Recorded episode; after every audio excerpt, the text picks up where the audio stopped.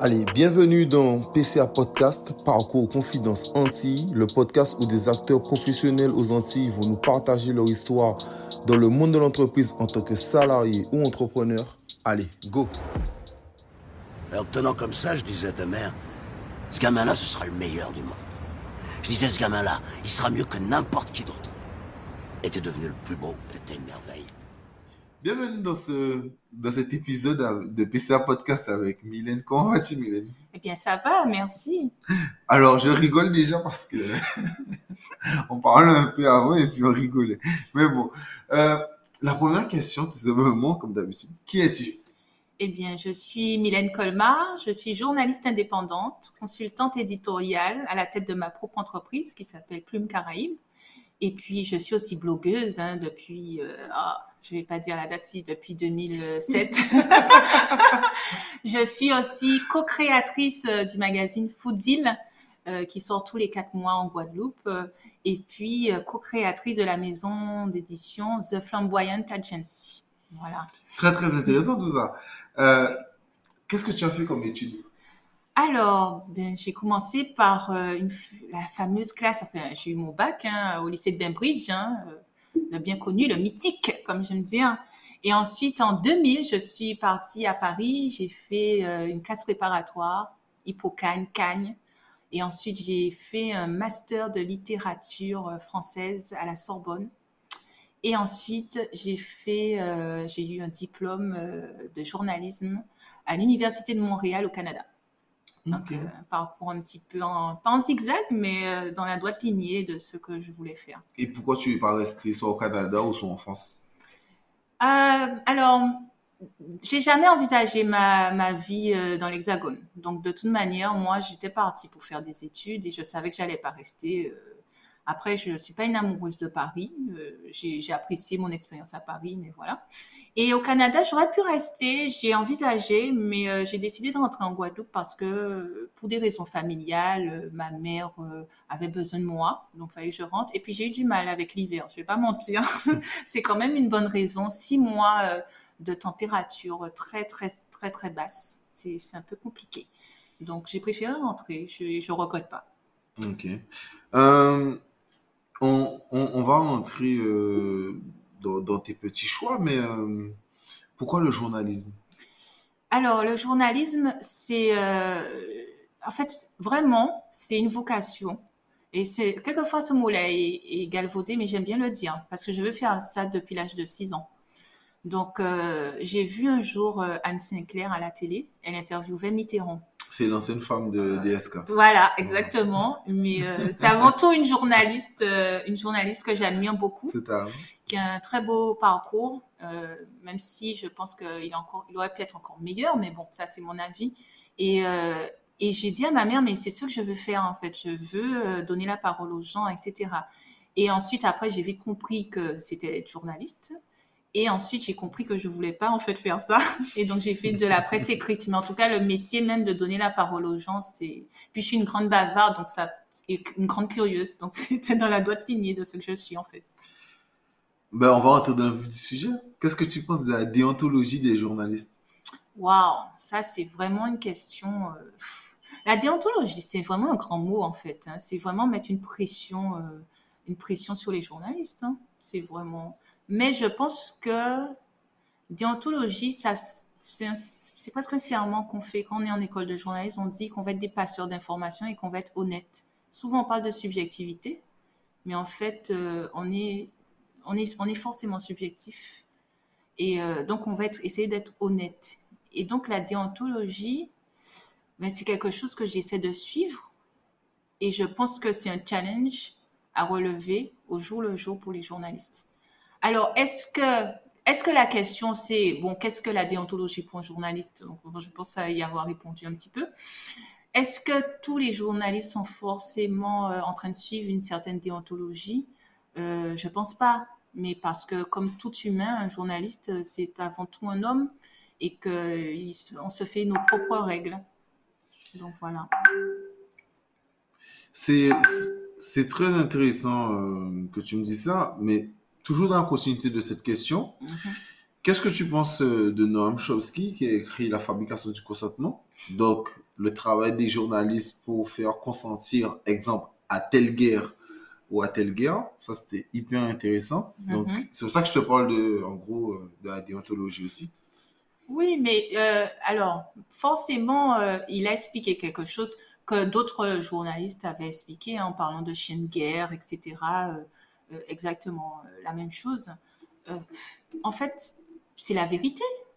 C'est la vérité. Quand un passeur d'information, euh, forcément avec sa subjectivité, il va euh, influencer euh, une masse de personnes qui le lit. Est-ce que c'est orchestré? Des journalistes sont commandités, orchestrés par les pouvoirs pour euh, faire en sorte que... Alors là, on rentre dans autre chose, ce qu'il explique bien. Est-ce que je suis d'accord avec lui? Peut-être, peut-être pas en fait. En fait, sincèrement, c'est difficile pour moi de répondre à la question en fait. Parce qu'il faut vraiment, faudrait vraiment que j'y réfléchisse. Est-ce qu'à l'échelle du monde des journalistes euh, concourent à faire que la population accepte des guerres? Oui, mais est-ce qu'ils sont commandités ou est-ce que parce que ce sont des humains euh, et par leur ressenti, ils ont besoin aussi que les autres partagent la même chose? Et se disent qu'une guerre est valable C'est quand même autre chose. C'est vrai, mais tu, tu- et, euh, dans la lignée de cette question, Mhm, moi, je te prends un exemple banal. mhm. Euh, en ce moment, on vit la crise sanitaire. OK? Comment un journal comme Le Monde peut aller contre Bill Gates quand il se fait financer 4 millions d'euros par Bill Gates? Mais exactement. Mais là, tu parles du journal. Mais est-ce que tu parles... Alors, le journal est constitué de journalistes. Oui. Mais un journaliste, c'est une personne C'est vrai, mais, mais, Voilà, quand, donc- mais, mais quand son big boss s'est fait financer 4 millions, Oui, donc forcément, il a une pression indirecte en se disant, effectivement, je vais m'autocensurer. Et nous, journalistes, faut pas qu'on se mente, on s'autocensure souvent. Parce que c'est exemple, c'est ce qui s'est passé avec Total. Euh, je crois que Mhm. c'est Le Monde, Le Monde qui s'était fait punir par Total. Euh, en gros, punir, quand je dis punir, c'est par le manque de pub. Ils n'avaient pas pris de pub parce qu'ils avaient fait un vrai article pour dénoncer ce que Total faisait. Donc, euh, Mais c'est la preuve qu'on peut le faire. on peut le faire, mais on est vraiment sanctionné derrière.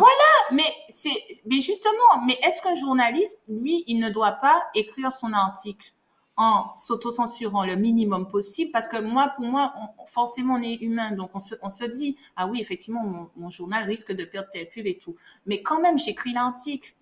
Quand même, je fais en sorte qu'il soit publié. Je vais me battre pour qu'il soit publié. Mhm. Et s'il y a quand même des affaires qui sortent, des dossiers qui sortent, c'est bien que tous les journalistes ne sont pas euh, commandités et sous, sous la coupe de Mais leur euh, patron. La plupart des affaires qui sortent, c'est à Mediapart. Nous sommes d'accord. Mediapart Mais- ou des consortiums de journalistes. Euh, Oui, comme Wikileaks, etc. Voilà. Mais là-bas, c'est Mediapart. En fait, je parle en France généralement, ou le canard enchaîné, mais on va dire Mediapart. Mais Mediapart a quand même un système de financement autre. Oui, mais Mediapart est quand même subventionné.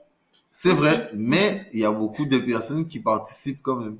Oui, bien sûr, bien sûr. Non, mais alors je dis pas, j'ai pas envie de dire, effectivement, faut, faut dire les choses. J'ai pas envie de dire que euh, un journaliste n'a pas la pression euh, euh, de son rédacteur chef ou n'a pas la pression ou ne s'auto-censure pas. J'ai moi-même dit qu'on peut s'auto-censurer puisqu'on est des humains. On a envie de préserver notre poste quand même. hein. C'est ça la réalité.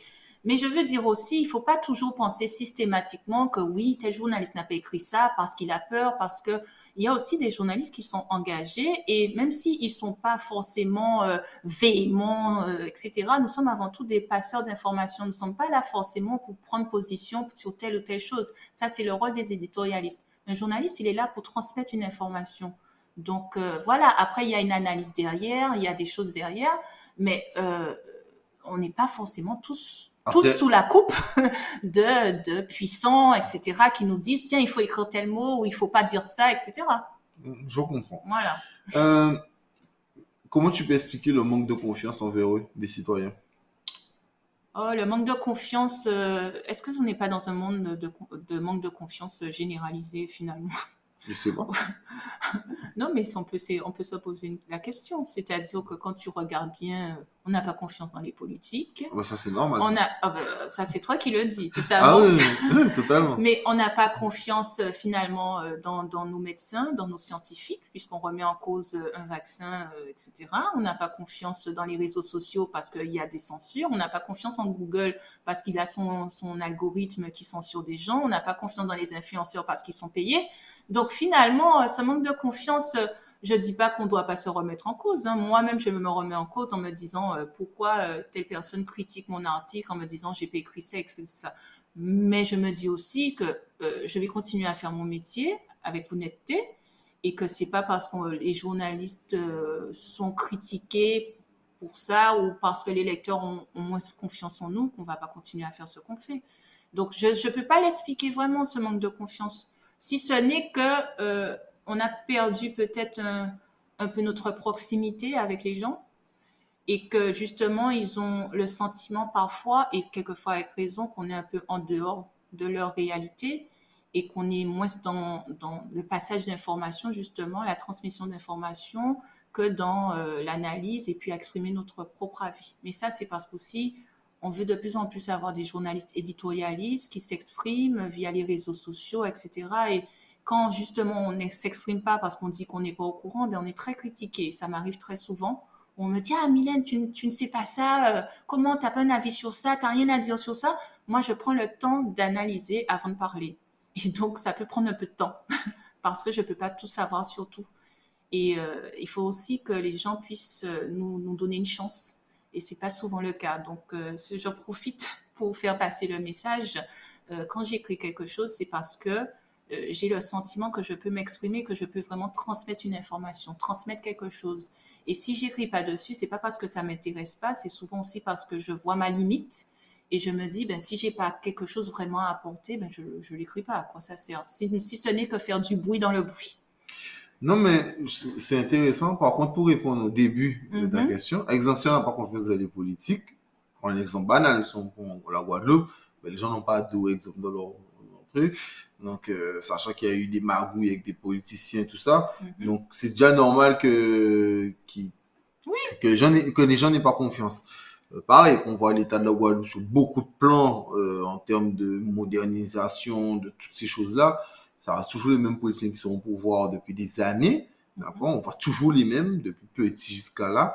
Euh, pas grand-chose n'a changé. Euh, si on prend l'exemple de la France à plus grande échelle, euh, la désindustrialisation de la France est terrible.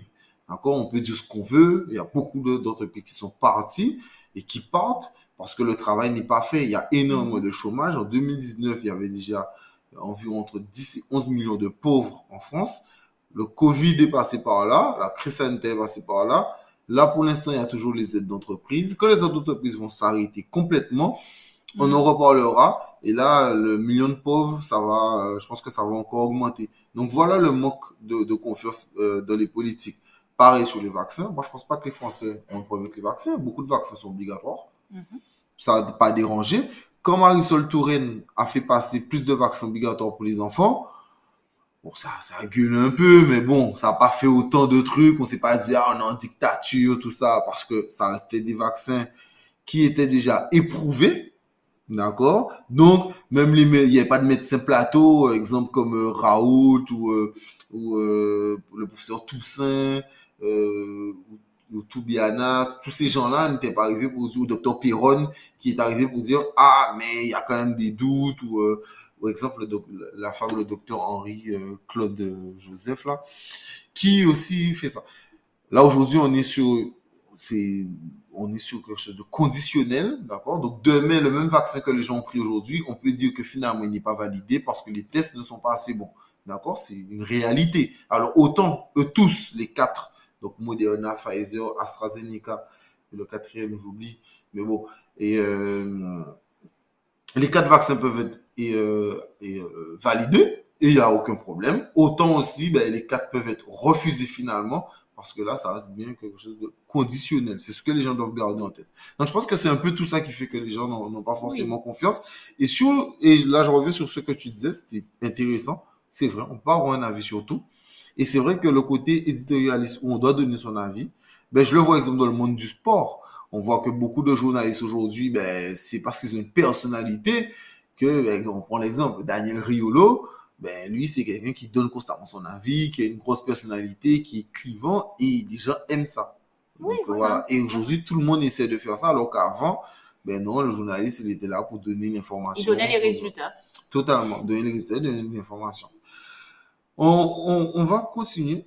Euh, Qu'est-ce que tu penses des nouveaux médias? Alors, quand je dis nouveaux médias, c'est ben, les podcasts, les pages sur Instagram, il y en a énormément aujourd'hui, euh, les blogs, euh, les magazines, exemple comme mon partenaire Neg Magazine, tout, tout ce genre de nouveaux médias, qu'est-ce que tu en penses? Mais écoute, j'aime beaucoup, bien sûr. De toute manière, moi, je, je, je ne peux que qu'être euh, super enthousiaste du développement de tous ces médias, puisque ça permet d'avoir une diversité. Et j'avoue qu'il y a encore dix ans, quand je suis rentrée, peut-être un peu moins, je trouvais vraiment qu'il n'y avait pas de diversité. Je trouvais que effectivement, les médias traditionnels étaient encore très importants dans la Caraïbe, hein, je parle, et que ça manquait d'entendre d'autres voix, d'autres points de vue. Donc, le fait qu'il y ait tous ces développements, euh, j'aime particulièrement les podcasts. Moi, je, je suis très à l'écoute, euh, donc euh, j'aime beaucoup. Mais après, il y a ceux qui font des talk shows, etc. Bon, il y en a pour tous les goûts et euh, je peux qu'être d'accord avec ça. Après, mon bon, là, c'est mon côté vraiment journaliste qui revient un petit peu. Je trouve que avant de se lancer, il faudrait peut-être déjà essayer de de fixer une ligne éditoriale, de essayer de quand même d'atteindre une certaine qualité, une certaine vision de ce qu'on veut faire. Et souvent, ce qui est dommage, c'est que des gens se lancent dans un format nouveau média en se disant, bon, ben, c'est facile, hein, euh, bon, j'ai mon ordinateur, je me lance, etc. Mais on sent que c'est pas assez fouillé. Et euh, c'est dommage puisque, bon, euh, quitte à faire un nouveau média, autant euh, innover et autant apporter vraiment quelque chose. Donc, Neg Magazine, par exemple, c'est super. Quoi. C'est pas parce que c'est ton partenaire, mais Ouais. j'aime beaucoup le concept. Ou même Et, l'identité caraïbe?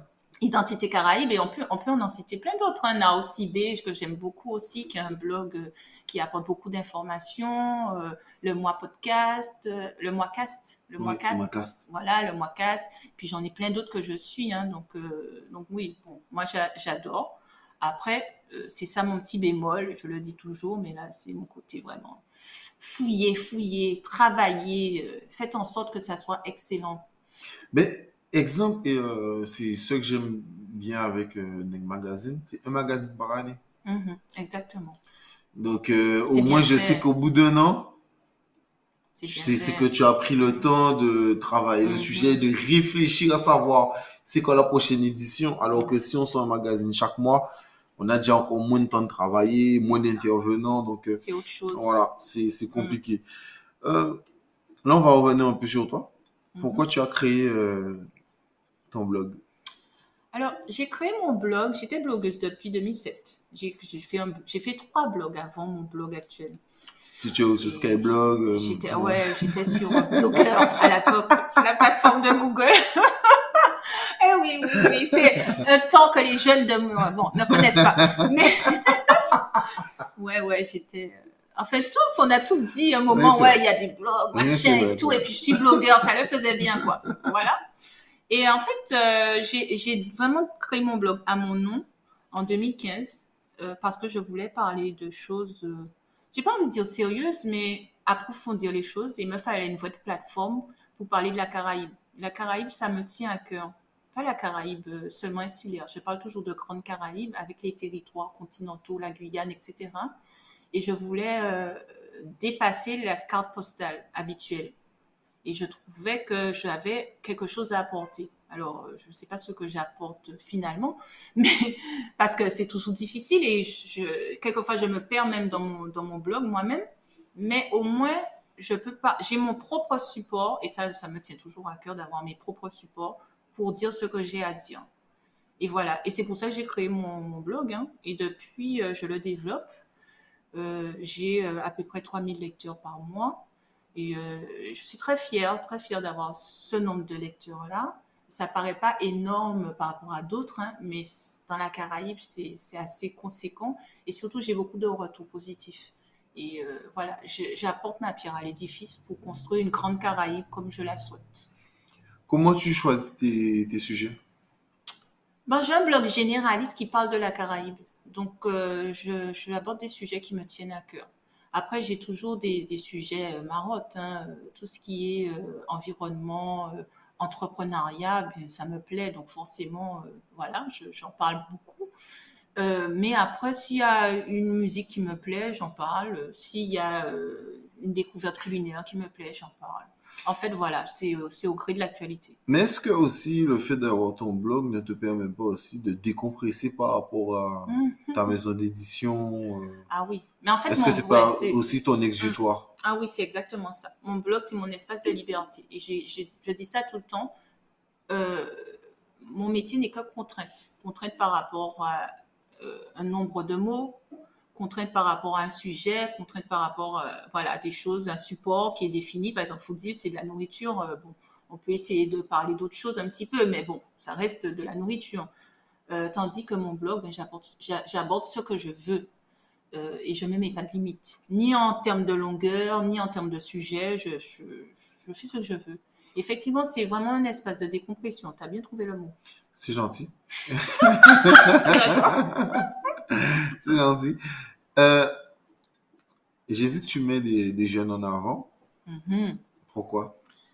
Parce que j'allais dire quelque chose impulsif, mais c'est la vérité. C'est que sans jeunes, qu'est-ce qu'on va faire dans notre société euh, prochaine? Je sais pas. Ah ben justement, mais c'est en fait ce que je comprends pas, c'est qu'en fait c'est naturel de mettre des jeunes en avant.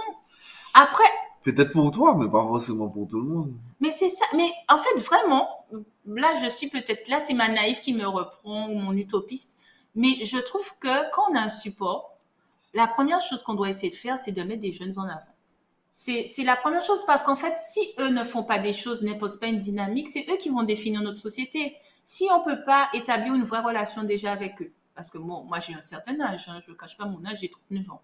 Je, même si certains se disent jeunes à 39 ans, j'ai pas la prétention de me dire ça parce que moi je collabore avec une jeune femme qui a 20 ans et quand elle me parle quelquefois, euh, elle doit m'expliquer des choses quoi. Mais c'est eux qui vont définir notre société, c'est eux qui demain vont construire la Guadeloupe. Et quand on leur dit, il faut pas que ça soit juste une phrase en se disant ouais ben oui la jeunesse machin et tout, c'est la vérité. Donc si je les mets pas en avant alors que j'ai un blog, alors que j'ai des supports, euh, eh ben ils vont ils vont peut-être se désespérer comme beaucoup que je rencontre. Ils vont peut-être partir comme beaucoup que je rencontre.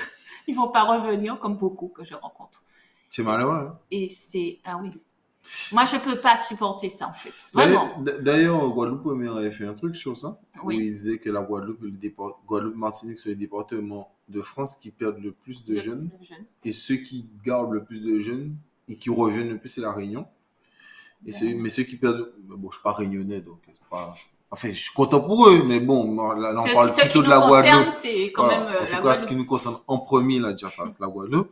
Donc, euh, c'est vrai que la Guadeloupe perd énormément de jeunes, quoi. Et qui reviennent pas. Parce qu'en fait, qu'ils partent, Mais après, parce qu'il n'y a pas d'avenir. moi-même, si, mais si, justement, eh ben, tu vois, c'est ça. C'est que justement, en, mont- en les montrant, en montrant ce qu'ils font, je montre qu'il y a des, des voies pour que Non, il y mais, ait- non, mais je suis d'accord. Mm. C'est bien le but de PCA Podcast, c'est quand même qu'il y a Ah un ben voilà. d'espoir. Mais c'est de mettre en avant ceux qui font des choses au pays. Donc, je sais qu'il y y a des choses. Oui, c'est compliqué. Oui, C'est mais dur. on peut se dire que c'est compliqué, c'est dur, mais pour autant, est-ce que c'est pas compliqué? Moi, j'étais au Canada, c'était compliqué. Pour d'autres raisons. Oui, mais J'étais à Paris, c'était compliqué. c'est vrai, mais Donc, euh, tu sais, je pense que ce qui est frustrant, pour un exemple, un bac plus 5 vient en Guadeloupe, mhm. le mec, le mec ou la fille, ils ont 10 propositions euh, de de- d'autres entreprises qui leur donnent le salaire qu'ils veulent, le truc, qui- et ils sont ici à galérer en tant que chômeurs, à dormir chez leurs parents, à ne pas avoir de voiture. Mentalement, c'est dur. hein. c'est très dur et je comprends ça tout à fait. Et moi-même, j'ai été dans le cas, donc je vais pas, je vais pas dire le contraire. Est-ce que pour autant je suis repartie? Non. J'ai Oui. trouvé des solutions. Mais tu, tu as, tu as, t'as dû avoir une grosse force de caractère. Oui, mais ça se travaille. Ça se travaille. Après, je peux pas dire j'ai eu des soutiens. Après, j'ai un métier qui me permet d'écrire et de, travailler, effectivement, en étant en Guadeloupe, d'envoyer des articles ailleurs. J'ai eu des opportunités, mais ce que je veux dire, c'est que euh, quand on revient en Guadeloupe, on sait qu'on n'aura pas le même peut-être niveau de salaire. On n'aura pas forcément effectivement le même confort tout de suite, l'appartement qui va bien, etc. Mais c'est presque de l'engagement aussi. Et le fait de revenir, ça permet aussi de, de rapporter cette envie aussi d'avoir les mêmes salaires et de pouvoir faire évoluer les choses. Donc, euh, mon idée, c'est ça. C'est que quand je mets les jeunes ici euh, en avant, c'est aussi de dire aux autres qui sont là-bas, bon, ben regardez, lui, effectivement, ça n'a pas été facile parce que je le mets toujours aussi, mais il a trouvé des solutions. Si vous aussi, vous, revenez, vous allez peut-être trouver des solutions. Et peut-être pas, peut-être pas, mais est-ce que, est-ce que ça vaut le coup de, de tenter? C'est juste ça, se poser la question. Et si la question est non, eh bien, vous restez, vous restez ailleurs, dans d'autres pays. Et plein, plein de gens le font. Hein. Il n'y a pas que les Guadeloupéens, hein, heureusement. Il y a plein d'expatriés partout dans le monde. Mais quand même, on est une île. Et si on perd notre population, et si on n'a pas, on a une population vieillissante, en 2030, on sera à 60%, je crois, de seniors. Euh, ça veut dire que c'est une île qui, n'a pas d'avenir. Et c'est justement là où est le problème. Ben, c'est le même problème qu'à l'Europe. Oui, ben voilà. C'est problème. Enfin, pas l'Europe, l'Occident. L'Occident. L'Occident. Voilà, la, le, côté. Euh, L'Occident, c'est même L'Europe vieillissante. Voilà, mais même euh, le Japon, le Japon a ce Aussi. problème. Le Japon, ils sont 89 millions. En 2030, ils seront plus que 60. Donc, ils vont perdre euh, près de 30 millions de personnes. C'est, ouais, non, mais Et, le Canada aussi, hein, mine de rien aussi. Non, mais c'est ça que je euh, dis l'Occident. Moi, je le considère comme Ah oui, d'accord, euh, D'accord. C'est ça que je dis l'Occident. Le Canada, ils ont le même problème. mhm. D'ailleurs, euh, ils ont dit euh, aux infirmiers qui De peuvent venir. travailler. Très opportuniste les Canadiens, bien. Mais ils ont raison, ils ont raison. non, mais c'est super important pour toi de transmettre et, et ça, c'est Oui. c'est vraiment cool. Et c'est quoi euh, le terme Caribbean Bloggers? Caribbean blogueuse. Alors, ça, c'est un terme que j'ai emprunté à mes, mes, mes consoeurs euh, de, de- du reste de la Caraïbe, puisque nous faisons partie de la Caraïbe, comme j'aime toujours le rappeler. C'est que je parle de la Caraïbe, je suis engagée. Alors, j'aime pas le mot engagé d'habitude, mais s'il y a un engagement que j'ai, c'est bien de parler de la Caraïbe et autrement. Et c'est pour ça que je me range dans les Caribbean bloggers. Et euh, je pense qu'on peut être Caribbean blogger en en, en pas, en ne vivant pas dans la Caraïbe. C'est vraiment un engagement d'aimer sa région et d'en parler différemment. C'est-à-dire aller au-delà de cette carte postale qui est fatigante de toute manière, on en a assez.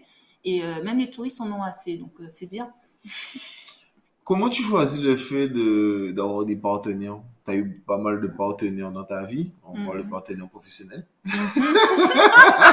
oui, précision importante. Euh, ben, Partenaires professionnels. Comment tu choisis ces, ces partenaires et, et pourquoi? Alors, je choisis les partenaires comme je, fais pour tout, hein, c'est-à-dire que c'est une histoire d'une rencontre. C'est-à-dire que j'aime beaucoup analyser les gens et aller au-delà de ce qu'ils présentent. On, a- on porte tous un masque. Ça, c'est mon côté euh, balsacien euh, qui définit bien la société et qui dit que chacun porte un masque. Et j'aime bien aller au-delà du masque. Et quand je vois qu'il y a quelque chose qui m'interpelle euh, positivement, euh, négativement, je mets de côté, hein, généralement, positivement, ben je, je décide d'être partenaire. Et c'est vraiment ça. Donc, ça n'a rien à voir avec l'argent. Ça n'a rien à voir avec, euh, avec euh, le prestige, etc. J'ai des gens qui, qui étaient euh, très prestigieux qui m'ont demandé, j'ai refusé. J'ai cette possibilité, cette possibilité de refuser. Et donc, je choisis mes partenaires avec le cœur, tout simplement. Ah, C'est beau ça. oui, c'est beau et c'est la vérité. non, mais c'est, je, je comprends totalement. C'est Mm. C'est la plus belle des Mais toi aussi, de toute manière, c'est Oui, comme totalement. ça que tu as choisi tes partenaires. De toute manière, je ne vois pas comment tu aurais pu faire autrement. Vu qu'on a discuté un petit peu. Mais euh, c'est bien. Je pense que c'est aussi comme ça que les partenariats perdurent. Oui, totalement, Mm. parce qu'il n'y a pas que l'aspect financier. Ben, déjà, PCA Podcast, c'est pas, c'est pas financier, donc euh, c'est moi-même, donc euh, Mhm. c'est pas mon travail, donc euh, c'est pas grave. Et c'est vrai que quand on n'a pas la pression, d'ailleurs, on en parlait tout à l'heure, la pression du journaliste ou la pression du blogueur. Parce qu'exemple, le, le plus gros podcast aux États-Unis s'est fait racheter par Apple, si je ne me trompe pas. Non, par Spotify. Mhm. Par Spotify pour 100 millions de dollars. C'est énorme. Ouais. Ah oui. C'est en exclusivité sur Spotify et c'est le plus gros blogueur. Et euh, ben, pff, voilà quoi. Donc quand maintenant c'est son travail qu'il est obligé de faire ça, c'est déjà une autre pression. Mhm. Donc, euh, donc, voilà. Alors, et euh, dans la continuité, pourquoi avoir créé Foodil? Enfin, pourquoi avoir participé à la création de Foodil? Voilà. Alors, justement, alors, Foodil, c'est euh, Foodil, j'ai co-créé le magazine. Alors, c'est une, une précision importante parce que Jessica Brudet a créé Foodil, son entreprise, qui est son entreprise, sa marque. ben, c'est une, une, entreprise de communication autour des acteurs de la restauration. Donc, elle est dans l'influence comme on connaît, hein, mettre en avant des restaurateurs, des mets, etc.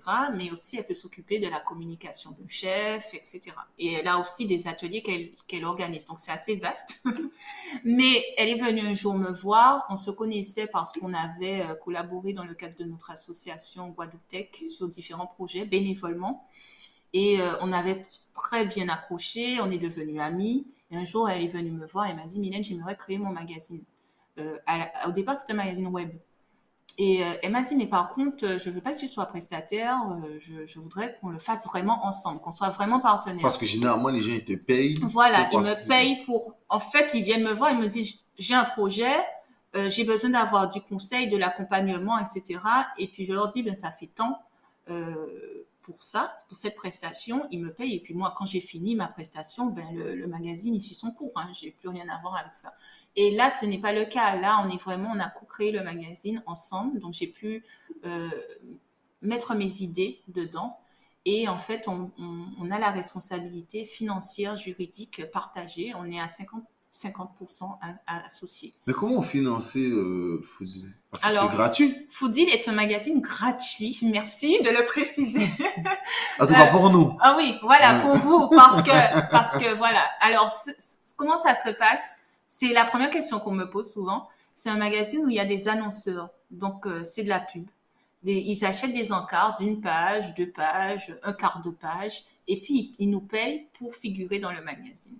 Alors, ils nous payent parce qu'ils savent que c'est un magazine de qualité, que c'est un magazine distribué à 10 000 exemplaires, que c'est un magazine qui se retrouve aussi sur le web et qui vont avoir un maximum d'exposition, de communication euh, via ce support-là. Donc, effectivement, euh, on a beaucoup de beaux annonceurs que je salue. Je ne manquerai jamais de les saluer parce que sinon, on ne sortirait pas. Totalement. Non, mais c'est bien. Hein. Mm. Euh, comment, enfin, que penses-tu de notre cuisine? Et de l'authenticité de notre cuisine antillaise Alors, ça, c'est vraiment un vaste débat. Alors, moi, évidemment, je ne peux pas dire le contraire. Notre cuisine, c'est la meilleure. Non, mais au-delà de ça, notre cuisine est tellement le résultat de métissage qu'elle est quand même exceptionnelle. Après, on va me parler de cuisine japonaise, de cuisine indienne, franchement de cuisine française qui est ma moins favorite, hein, je vais pas mentir. Mais euh, ouais, la cuisine française avec beaucoup de beurre, de sauce, euh, euh, voilà, je veux pas la limiter, hein, mais bon, c'est moins, voilà. Mais notre cuisine, elle est un mélange de tout ça, elle est un carrefour. Donc on peut pas mesurer la richesse de cette cuisine quand même, qui quand même, tu as, tu as indienne, tu as française, tu as tout qui se retrouve mêlé dedans. C'est pour ça que je dis quand même, elle est, elle est exceptionnelle. Est-ce qu'elle est la meilleure? Bon, ça c'est encore autre chose. Mais en tout cas, elle est, différente des autres. Et euh, oui, et puis bon, il faut garder cette authenticité. Ça, c'est un vrai combat comme une Foodil. Et euh, les valeurs de Foodil de Jessica Boudet, c'est vraiment de favoriser le local, de mettre en avant des produits locaux, de mettre en avant nos traditions, et de valoriser, protéger nos mets traditionnels. Et donc, euh, forcément, l'authenticité des plats, il faut la conserver. Et ça, ça implique que les chefs sachent comment on fait un colombo, par exemple. Mais, d'ailleurs, dans la continuité de la question, j'allais te poser la question. Comment, comment les chefs te voient, les chefs d'entreprise te voient aussi? Ils vous voient, jusqu'à toi, comme des critiques ou alors comme des partenaires? Ah non, ils nous voient comme des partenaires. Parce qu'on ne met pas en avant cet aspect critique, euh, tout simplement parce que moi, me concernant, j'accompagne Jessica Boudet dans son projet Foodil, mais je ne m'avance pas comme une journaliste culinaire, pas du tout. Euh, et je, vraiment, euh, même si je, je, pense savoir ce qui est bon ou pas bon, ce sont mes goûts. et je ne vais pas aller critiquer ce qu'un chef fait parce que je ne vais pas me le permettre, tout simplement. Je pense que je n'ai pas les compétences. Donc, ce qui veut dire que dans les restaurants, tu es très, très bien reçu. Oui, on est bien reçu, mais encore une autre précision, euh, ça mérite d'être dit, on paye nos, nos plats. Ah, ah, oui. Ah oui, non, mais on aurait pu se dire justement, euh, voilà, on fait food deal, on pourrait aller dans un restaurant, manger et, s'en aller. Pas du tout, on paye justement parce qu'on n'est pas des critiques, mais pour autant, on veut garder quand même euh, notre caractère honnête et on parlait de de tout ce qui est euh, déontologie, ben, la déontologie de Foodie, c'est de payer pour, tout. Donc, euh, nos prestataires sont payés, quand on va au restaurant, on paye, euh, voilà, qu'on achète un produit, qu'on offre, etc., on paye. Et ça nous permet d'avoir cette liberté de choix. Donc, on critique pas forcément les mets, mais c'est une critique de mettre en avant un chef et pas un autre. Donc, c'est dans ce sens-là où il y a la critique, il y a la sélection. La sélection est une critique. Après, après euh, faire un choix, ça reste toujours compliqué. hein. C'est quand on ne fait pas de choix que, que c'est facile. Donc, euh, c'est d'a- d'a- d'ailleurs, j'ai beaucoup aimé. euh, c'est d'un podcast que j'écoutais, euh, de YouTuber qui s'appelle Take Out. Mhm. Et il parlait de ça, entre la différence entre Apple et Microsoft. Donc, quand à Microsoft, il expliquait qu'on peut tout faire, il y a tous les choix, et qu'Apple, ben, eux, ils limitent les choix. Alors, le plus difficile, c'est de faire des choix. Donc, euh, bon. Donc là, ça revient à Paris. C'est exactement la même chose. C'est pour ça. Euh, comment tu choisis les, les lieux à mettre en avant euh, Alors justement, je ne choisis pas. C'est Jessica, Jessica qui Boudet qui choisit. Euh, Jessica, c'est le cœur du magazine. Moi, j'accompagne. Et c'est pour ça que c'est sa marque. Foodil, c'est sa marque. C'est son entreprise. Et c'est elle qui a la connaissance, qui a le carnet d'adresses euh, pour choisir. Donc, en fait, euh, moi, je fais des choix dans quelquefois les experts complémentaires, voilà, qui apportent quelque chose. J'ai des rencontres avec des gens euh, pour d'autres supports ou euh, voilà, et ça me permet de me dire ah oui telle personne elle pourrait parler d'hygiène ou telle personne pourrait parler d'immobilier en lien avec la restauration. Mais dès lors qu'il s'agit de chefs et surtout le chef en couverture ou des chefs à mettre en avant, c'est Jessica qui décide. Donc euh, je c'est bien, Je- au moins je n'ai pas à choisir. Si tu devais vivre un, un autre endroit que la Guadeloupe, ça serait où? Eh bien, ça serait Montréal. Ça serait Montréal. Alors, bon, je sais que j'ai dit que Le froid, le froid, alors, alors, j'aimerais bien. En fait, à un moment, c'était mon projet de vie. Euh, Six mois, six mois. exactement. Six mois, six mois. Ah ouais. En fait, et je pense que j'ai pas perdu de vue ce projet-là. Après, il y a eu la crise sanitaire et puis le développement de mes entreprises qui font que, qui fait que je suis souvent en Guadeloupe. Mais euh, mon projet, c'est un peu ça quand même, de pouvoir. euh, la Guadeloupe reste un archipel, reste une île aussi où on peut tourner en rond. L'idée aussi, c'est l'ailleurs, c'est forcément enrichissant. Et vivre ailleurs pendant un petit bout de temps, euh, pour connaître l'ailleurs, ça m'a toujours plu. C'est pour ça que j'ai vécu à Londres, j'ai vécu dans d'autres endroits. Et Montréal, c'est vraiment euh, mon coup de cœur. Ça restera, je m'y suis fait des amis pour la vie, je pense vraiment. Parce que ça fait des années que je suis partie et pourtant euh, on est toujours en contact. Et en plus de ça, euh, je pense que c'est ceux qui se rapprochent le plus de, de la Caraïbe bizarrement. Donc, donc ça me plaît. Et euh, c'est mon projet, je pense. En finalité. En finalité. Je ne sais pas quand. Tu t'intéresses beaucoup euh, à l'art, la musique, sur ton blog. Comme tu as dit, tu parles un peu de tout. Qu'est-ce que tu aimes et qu'est-ce qui fait que tu t'intéresses à ça? Ben, en fait, euh, tu sais, tout ce qui est musique et art, c'est comme si c'était une porte euh, d'inspiration. Parce que mon métier, euh, il est très chronophage et très solitaire finalement. Euh, parce qu'en fait, euh, sur le terrain, moi j'adore le terrain, j'adore parler aux gens. Ça se voit que je suis une bavarde née, hein, de toute manière. Mais ça fait que souvent je suis chez moi aussi à écrire devant mon écran et à écrire, à taper des choses. Et puis je suis toute seule, quoi. Donc, et souvent mettre de la musique, ça, ça m'accompagne. Et avoir des, ben là tu es dans mon bureau, avoir des œuvres qui m'entourent, avoir des objets qui me rappellent des voyages, etc. Ça, ça me permet de rester inspirée. Et c'est ça que l'art m'apporte en fait, c'est l'inspiration. Et j'aime partager ça avec les gens. En fait, c'est- tout simplement. En fait, les gens me disent mais pourquoi tu parles de musique sur ton blog? Mais en fait, tout simplement parce que j'ai envie de partager ça avec les gens et que si ça peut être une solution aussi euh, pour les gens d'écouter Missy Sadik, big dédicace à Missy Sadik, hein, que j'adore. Mais euh, voilà, ça apporte ça aussi. Donc j'aime l'art, j'aime beaucoup l'art. Et en plus, de toute manière, je pense que si j'avais pas été journaliste, j'aurais sûrement été décoratrice ou quelque chose, ou, euh, ou euh, galériste ou archiviste, enfin quelque chose où je serais entourée d'objets. Parce que c'est ce que j'aime aussi. Donc forcément, je le partage avec d'autres.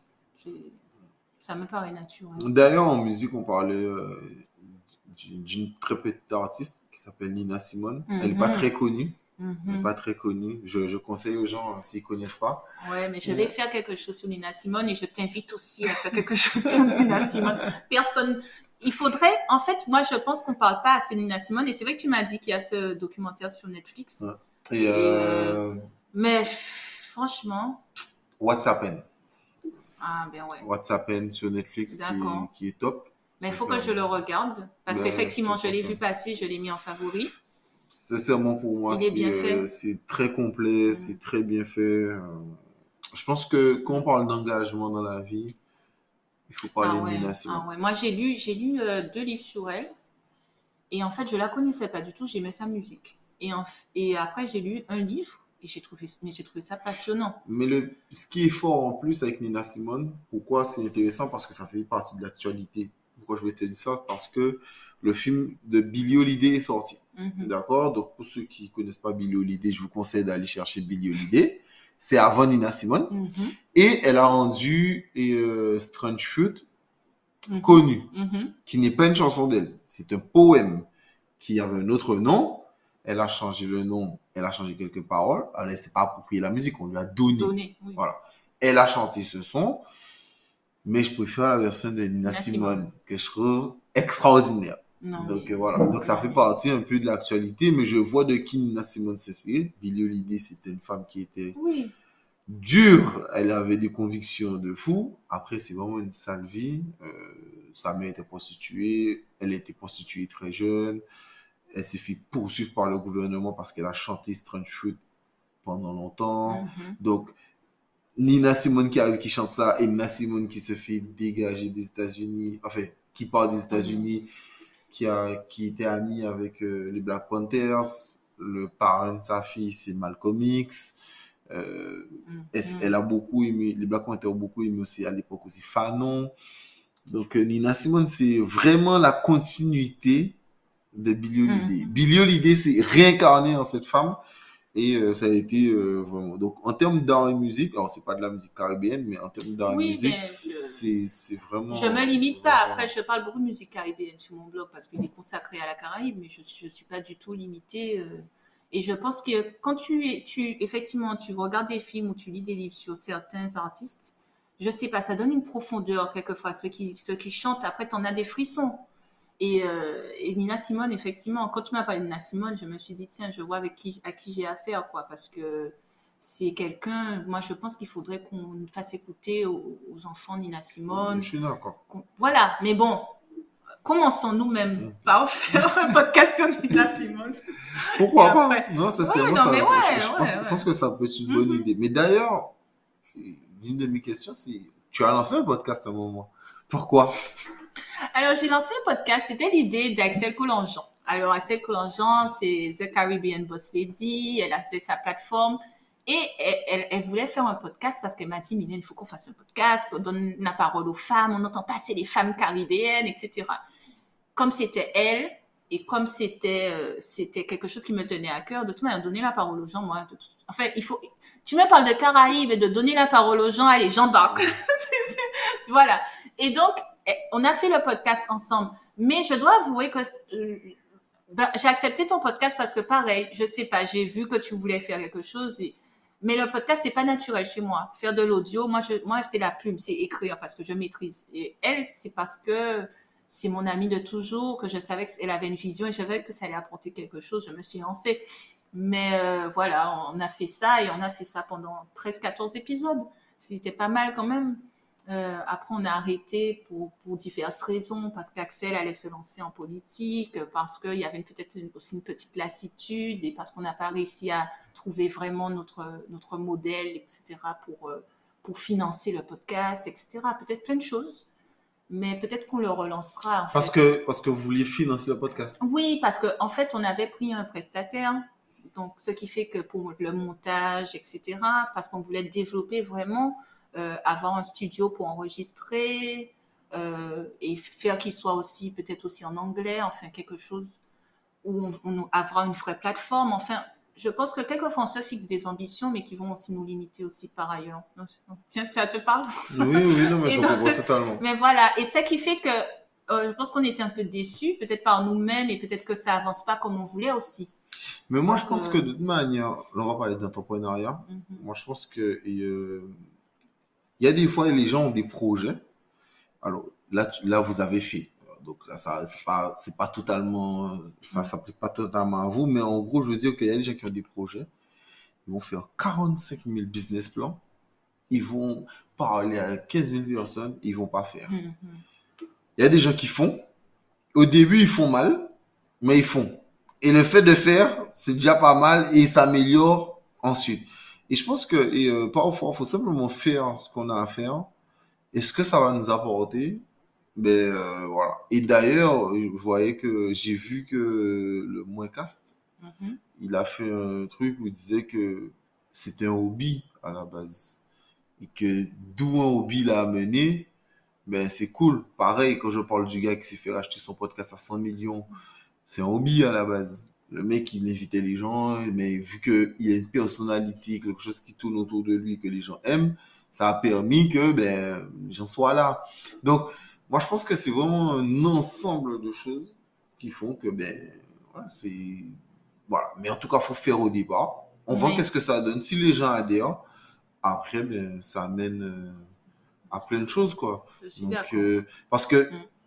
Pareil, et je, je, pense qu'elle elle, elle en parlera encore mieux, mais quand on a parlé de Neg Magazine au départ, et c'était un devoir. c'était un devoir, c'était ça, et puis après, s'est dit, ah, mais je fais un, un magazine, après c'était une petite revue, après c'est un magazine numéro 1, après finalement, elle partageait son compte privé, puis on parlait de sa page Instagram, elle a créé une page Instagram dédiée à ça, finalement, elle se rend compte qu'on la suit énormément, elle a eu beaucoup de Mhm. bons retours, donc voilà, mais euh, au début, elle s'est juste lancée. Alors, elle a fait bien les choses, oui, mais il y a des choses qui se sont améliorées. Je parle comme exemple comme la page Instagram, etc. Alors moi, j'ai fait ça tout de suite parce que de toute manière, de mon compte Instagram à moi perso, il est déjà privé, donc on ne peut pas faire un truc privé pour des gens publics. Donc non. Et puis j'aime bien séparer euh, tout de suite les choses, quoi. Parce que déjà, je suis pas une personnalité publique et puis je trouve ça plus intéressant. Donc, euh, donc euh, voilà. Tu as pas parlé de tes business. C'est bon, on a parlé de ton, Mhm. ton accompagnement Foodie, mais on n'a pas parlé de tes business, de, de la maison d'édition. Ça se passe comment et qu'est-ce que tu fais vraiment dans ça? La maison d'édition, c'est elle qui porte le magazine Foodil. Donc, on a créé cette maison d'édition pour pouvoir euh, justement euh, facturer les annonceurs. Voilà, c'était ça l'idée au départ. Et maintenant, cette maison d'édition va aussi faire des, des, livres culinaires.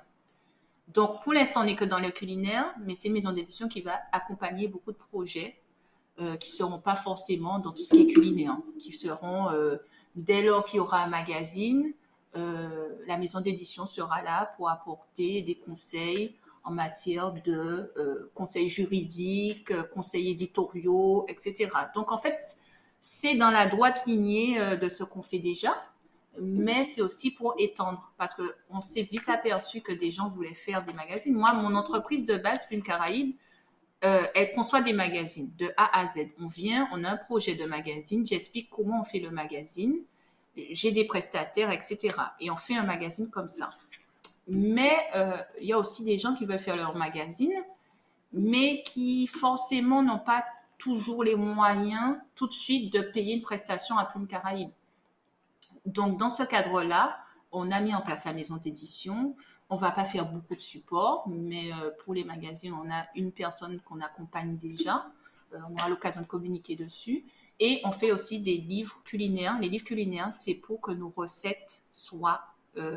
parce que pour l'instant, nos recettes sont quand même dans l'oralité, cette fameuse oralité. euh, on se passe les petits carnets, etc., etc. On veut qu'il y ait des livres de recettes avec nos mets culinaires. Comme ça, justement, la recette du Colombo, il y a une recette du Colombo. Mm. On- Après, on peut revisiter le Colombo. Mais pour revisiter le Colombo, il faut déjà connaître la recette Ou alors, ou alors, même si ça vient pas de chez nous, et euh, au moins on pourrait écrire la recette du granité bordelais. Voilà, par exemple. la fameuse. Ou euh, voilà. C'est quand même. Non, mais c'est quand même expliquer que cette histoire de granité bordelais, bon, au-delà de ça, euh, on a dit oui, le cinnobol, ça existe partout. C'est vrai que de la glace pilée avec un sirop qu'on met sur hein, ça. Mais Mais c'est la la, méthode. la méthode, la manière de vendre, la manière de présenter, les sirops utilisés, la manière de... C'est ça en fait. Et c'est là où la polémique a divergé, etc. Mais comme toute polémique, hein, forcément, euh, bon, voilà, il y a un peu de tout et rien. Mais l'idée quand même, c'était de dire, nous avons une manière de faire qui est reprise à Bordeaux sans qu'il mentionne le fait que ça a été vu euh, en Guadeloupe et que c'est la reproduction de ce qui se fait en Guadeloupe quand même. Ce qui, ce qui, Donc, ce qui- euh, alors, ce qui m'a dérangé personnellement, euh, bon, qu'on dise granité bordelais, ok. Oui, après, après, on, après, on dit, on- ils ont expliqué aux gens que bon, ben, ça, ah, ah, c'est le fait de mentir, de dire que c'est un concept Voilà, est, euh, ça. unique. Donc, ils disent que c'est un concept unique. Voilà, et, euh, et c'est pas l'entreprise, c'est la femme qui a partagé la vidéo. Elle a fait une story où elle a expliqué que elle a dit que c'est un grand thé bordelais. Elle a repris ça parce que C'était fait à Bordeaux.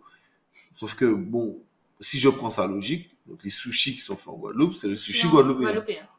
Voilà. Bon, moi j'utilise euh, un Mac, donc c'est un Mac guadeloupéen. Ça n'a plus de sens. Ça n'a On pas est de sens. d'accord. Donc, Mais après, euh, tu ne peux pas voilà. empêcher la mauvaise foi. hein.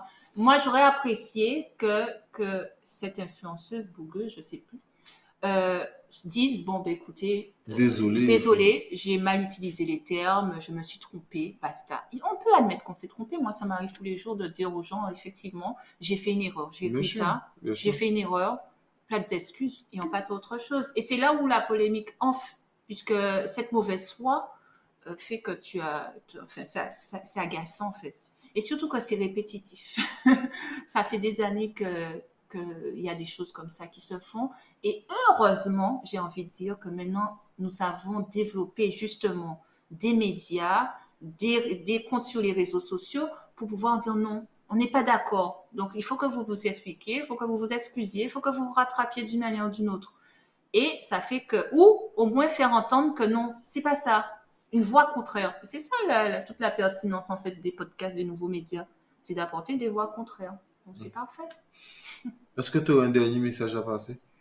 Alors, j'ai envie de dire aux jeunes, parce que voilà, parce que bon, je- c'est pas que bon, des gens comme moi ou les seniors sont pas, je, je- je vous adore tous, chers amis guadeloupéens, bon voilà, et caribéens, mais j'ai envie de dire aux jeunes, prenez la plume, saisissez-vous des outils qu'il y a.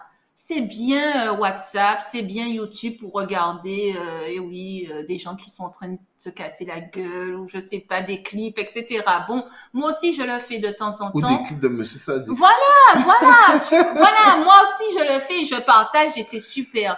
Mais je pense que quand je rencontre les jeunes et que je vois tout ce qu'ils font, je me dis, mais, mais si ils pouvaient juste le dire, que j'ai l'opportunité de les découvrir et pas seulement moi, plein d'autres, ça serait super.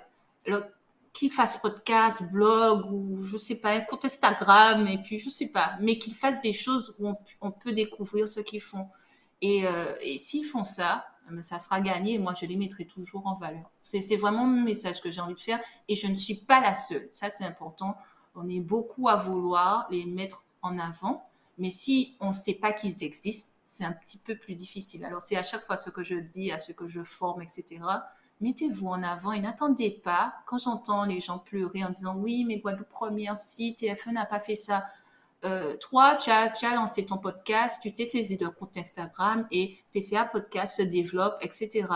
Euh, tu n'as pas attendu que telle personne vienne faire ou te mette en avant. Tu développes, tu lances et puis euh, en faisant, petit à petit, en pérennisant, ben forcément, tu seras mis en avant par d'autres. Donc, c'est ça. N'attendez pas. Passez à l'action. Ça, c'est mon truc. Passez à l'action. Je suis d'accord. Je suis d'accord. De toute manière, euh, c'est euh, dans le podcast qui, va, qui, qui sort avant. Donc, ça sera c'est Identité Caraïbe. Aïe, aïe, aïe. Et, euh, et on parle de ça, c'est quand elle a créé son blog Identité Caraïbe parce qu'elle ne trouvait pas les informations. Moi, je dis, euh, au lieu de dire qu'il n'y a rien, c'est toujours mieux de faire le rien qu'il n'y a pas. Voilà. Donc, euh, donc voilà, non, je suis totalement d'accord. Merci à toi. Eh ben, merci beaucoup, Axel. Cet C'était un plaisir. très, très J'espère intéressant. ne pas avoir été trop bavarde, mais bon. Non, ça va, C'était c'est comme ça. euh, c'est c'est pas si long que ça, ça va, c'est Bon, pas ben, si c'est long que ça. De toute manière, c'est le format PCA. hein. Donc on parle et puis euh, c'est possible qu'on fasse un épisode peut-être hors série avec Nina Simone ou qu'on parle Yes! d'autre chose? Alors là, je suis partante. Voilà, ou qu'on parle d'autre chose. Merci à vous encore de nous avoir suivis. Allez, bye.